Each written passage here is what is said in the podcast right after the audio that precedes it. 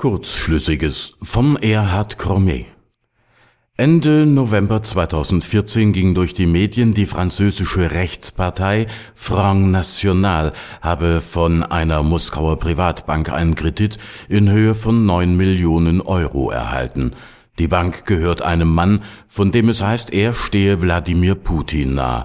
Später wurde nachgeschoben, insgesamt gehe es nicht nur um neun, sondern um 40 Millionen Euro.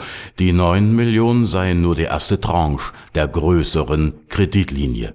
FN-Vorsitzende Marine Le Pen gilt in Frankreich als schärfste Kritikerin der gegen Russland gerichteten Sanktionspolitik der Europäischen Union.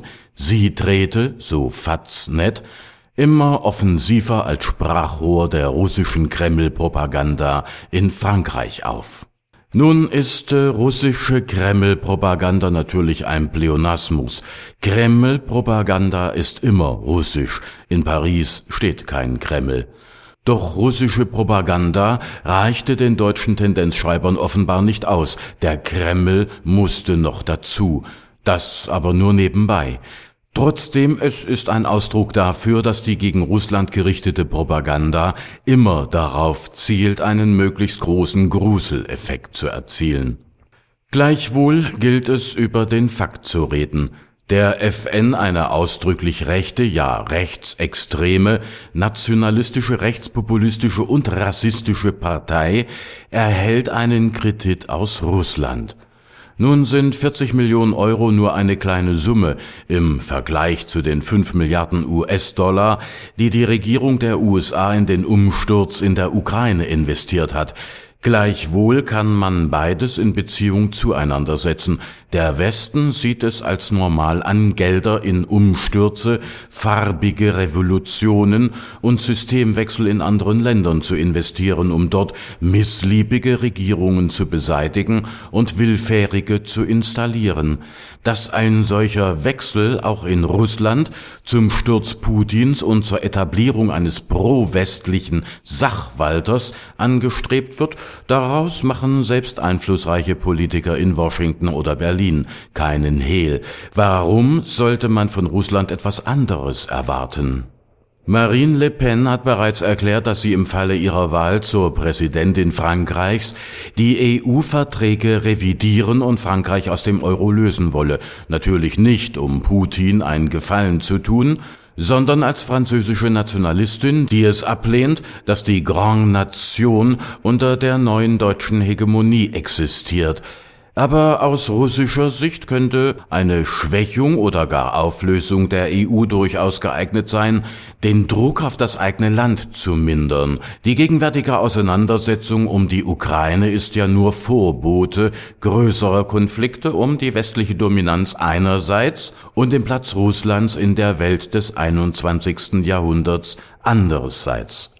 Wenn die EU nicht mehr als imperiales Zentrum mit weltweiten Ambitionen agiert, sondern sich wieder in ihre nationalen Bestandteile zerlegt, ist Deutschland zwar immer noch stark, aber keine global relevante Macht mehr, die Russland herausfordern könnte. Schaut man zurück in die Geschichte, gilt zunächst der kluge Satz Heinrich Manns über Europa aus dem Jahr 1944, Zitat, die militärischen Auseinandersetzungen mächtiger Nationen sind vergeblich, sie entscheiden nichts, da immer dieselben wenigen Gegner, soweit man zurückdenkt, aufeinanderstoßen. Zitat Ende. Im Ersten Weltkrieg war Russland mit Frankreich und Großbritannien gegen Deutschland verbündet. Das war Folge der Art und Weise der deutschen Reichseinigung und vor allem der hoffärtigen Machtpolitik des letzten deutschen Kaisers. Gleichwohl war sich der russische Zar der französischen Unterstützung nach den Balkankrisen zu Beginn des 20. Jahrhunderts nicht wirklich sicher. So wurde die Wahl Raymond Pensiers 1913 zum französischen Staatspräsidenten auch mit russischen Geldern finanziert. Er gab die Gewähr des festen Bündnisses gegen Deutschland.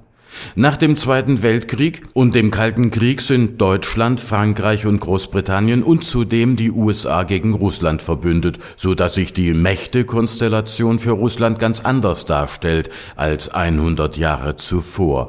Und es ist auf China verwiesen, dem es zugleich misstraut. Hinzu kommt, dass die westlichen Mächte gegen Russland mit den Losungen der bürgerlichen Freiheiten und der Menschenrechte agieren, wie sie es auch während des Kalten Krieges gegen die Sowjetunion taten. Russland dagegen ist nach dem Ende des Realsozialismus und dem Fiasko der leeren Versprechungen Boris Jelzins mit rascher Verwestlichung auf die Ideen des Christentums, des Nationalismus und des Konservatismus zurückgefallen, mit Putin als dem Ersatzzaren. Insofern müht sich die russische Politik, sich im Westen verstärkt auf rechte und nationalistische Kräfte zu beziehen. Marine Le Pen ist da nicht die Ausnahme. So hat Ende März 2015 in St. Petersburg eine internationale Konferenz rechter Parteien stattgefunden, organisiert von der russischen Partei Rodina, zu Deutsch Vaterland, an der unter anderem aus Deutschland die NPD teilgenommen hat, repräsentiert durch ihren früheren Vorsitzenden Udo Vogt, derzeit der eine NPD-Abgeordnete im Europaparlament, den es gibt, weil zur Europawahl keine fünf oder drei Prozent Hürde mehr gilt.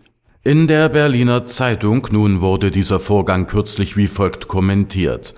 Zitat Russland, so scheint es, ist die Leitnation der Querfront geworden, und in Wladimir Putin erkennen sich die Wahnsinnigen der Moderne wieder. Wie keinem anderen ist es ihm gelungen, die Unterschiede zwischen den Extremen aus rechts und links unkenntlich zu machen. Gerade erst ging in St. Petersburg ein europäisches Treffen extrem rechtsnationaler Parteien zu Ende. Weit wichtiger als die bekannten rassistischen, antisemitischen und homophoben Vorstellungen dieser Leute ist der symbolische Wert dieses Treffens. Er bedeutet, mit Russland kann sich jeder identifizieren, der etwas gegen den Westen hat. Und wer es tut, wird hinnehmen müssen, dass Europas Nazis mit dem am Tisch sitzen ob Linkspartei oder antiimperialistische Antifa, ob Pegida oder Friedensmahnwachen, Kameradschaften, Aluhüte oder Ostermarschierer, sie alle lassen sich auf Putin ein. Russische Fahnen sind das Gleichnis für eine Allianz geworden, die noch vor kurzer Zeit undenkbar schien. Nun wehen sie überall. Zitat Ende. Das kritisiert nicht Russland, sondern es denunziert die Friedensbewegung, die Ostermärsche. Schon im Ringen gegen die westlichen Kriege gegen Jugoslawien, Irak und Libyen ging es nicht um Verteidigung von Milosevic, Saddam Hussein oder Gaddafi, sondern um die Erhaltung des Friedens. Das gilt auch hier. Nun wird versucht, der Linken eine Nazi-Schelle um den Hals zu hängen und wer die westliche Kriegspolitik gegen Russland ablehnt, gilt als Wahnsinniger der Moderne, also als unmodern, antimodern. Eine solche Kommentarwolte ist kurzschlüssig, ist Kriegspropaganda und muss auch so genannt werden.